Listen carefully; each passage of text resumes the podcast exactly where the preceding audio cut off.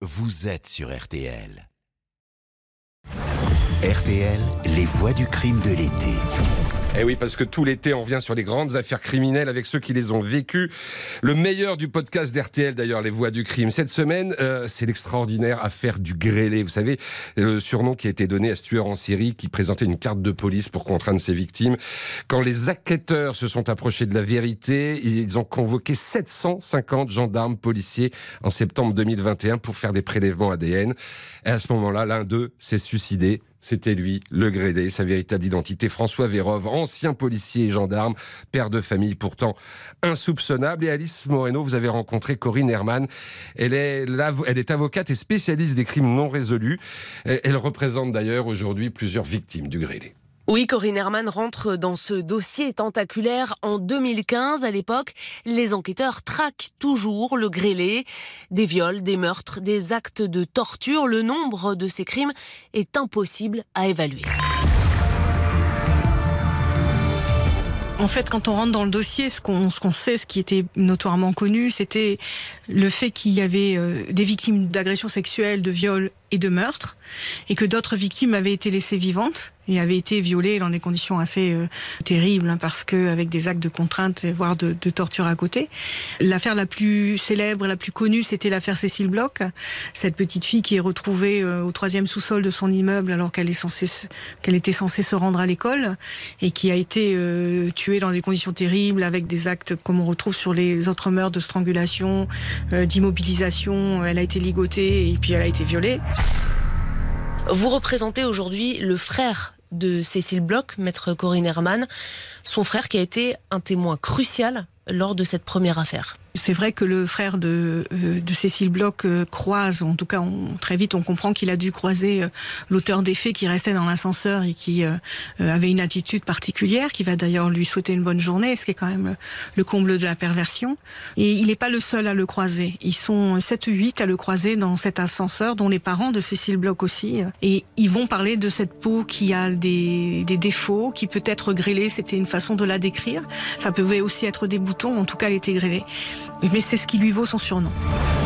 C'est ce qui lui vaut son surnom et ce fameux portrait robot qui va être euh, utilisé euh, par les enquêteurs pendant des années. La difficulté, c'est que toutes les victimes du grêlé, ne décrivent pas cette peau grêlée. Et c'est vrai qu'au départ, on avait tendance à rechercher un, grêlé, quelqu'un qui n'était pas très soigné.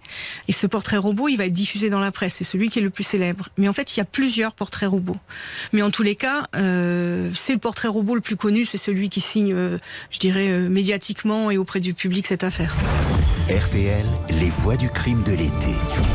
Alors, on a évoqué le meurtre de Cécile Bloch, mais il y a bien d'autres crimes, notamment le dossier Muller-Politi en 1987, ce double homicide d'une jeune fille opère allemande et de son employeur sauvagement tué, et puis euh, des viols, des agressions sexuelles sur des jeunes filles imputables au grêlé. Mais comment les enquêteurs font le rapprochement entre les différentes affaires? Alors au départ, ce qui va permettre de relier certains crimes, c'est des lieux. C'est quand même un mode opératoire qui est retrouvé. Il y avait des empreintes. Il a laissé des empreintes papillaires, donc des empreintes digitales. Il y a euh, un groupe sanguin. On va retrouver un groupe sanguin qui correspond sur plusieurs euh, affaires. Des portraits robots. On voit que quasi systématiquement, il y a des agressions sexuelles ou des viols. Une prise de pouvoir sur les victimes par sa fonction. C'est-à-dire que il va utiliser une carte de policier ou une carte de gendarme pour se faire passer pour un policier. Il l'est en réalité, mais très longtemps on va penser que ça peut être quelqu'un qui se fait passer pour un policier. En utilisant cette autorité que lui donnait sa fonction, il va euh, amener les victimes à, lui, répondre, à lui ouvrir des portes, à le suivre, à, les laisser pénétrer dans leur appartement. Et ça, c'est la base de son mode opératoire. Et c'est vrai, des jeunes filles où, où, les parents nous disaient avant, euh, elle aurait jamais suivi un inconnu. Évidemment, on aurait peut-être fait la même chose. Évidemment, on allait suivre l'autorité de ce policier. Quand on a 14 ans, on suit ce policier, évidemment. Corinne Herman, vous représentez le frère de Cécile Bloch. Il se bat pendant des années pour que les enquêteurs effectuent des expertises ADN. Finalement, dans les années 90, la technique scientifique permet d'obtenir une trace sur plusieurs scènes de crime. La particularité de ce dossier, c'est que l'ADN ne matchait pas au FNAEG. Le FNAEG, c'est ce fichier où on référence toutes les traces et, les empreintes génétiques de, criminels. On avait l'ADN du criminel et on n'arrivait pas à identifier ce criminel. Ce qui faisait dire à certains qu'il était à l'étranger, qu'il était mort, etc. Ce évidemment était faux. C'est finalement la juge d'instruction Nathalie Turquet qui va ordonner un acte d'enquête déterminant. En 2021, elle convoque 750 policiers et gendarmes qui officiaient près des scènes de crimes imputés au grêlé. Le tueur se trouve bien parmi eux. Voilà pour les voix du crime que vous retrouverez évidemment demain 6h20, 8h15 avec donc cette avocate de plusieurs victimes du grêlé Corinne Herman. Vous retrouvez l'intégrale des voix du crime sur rtl.fr et sur toutes vos plateformes.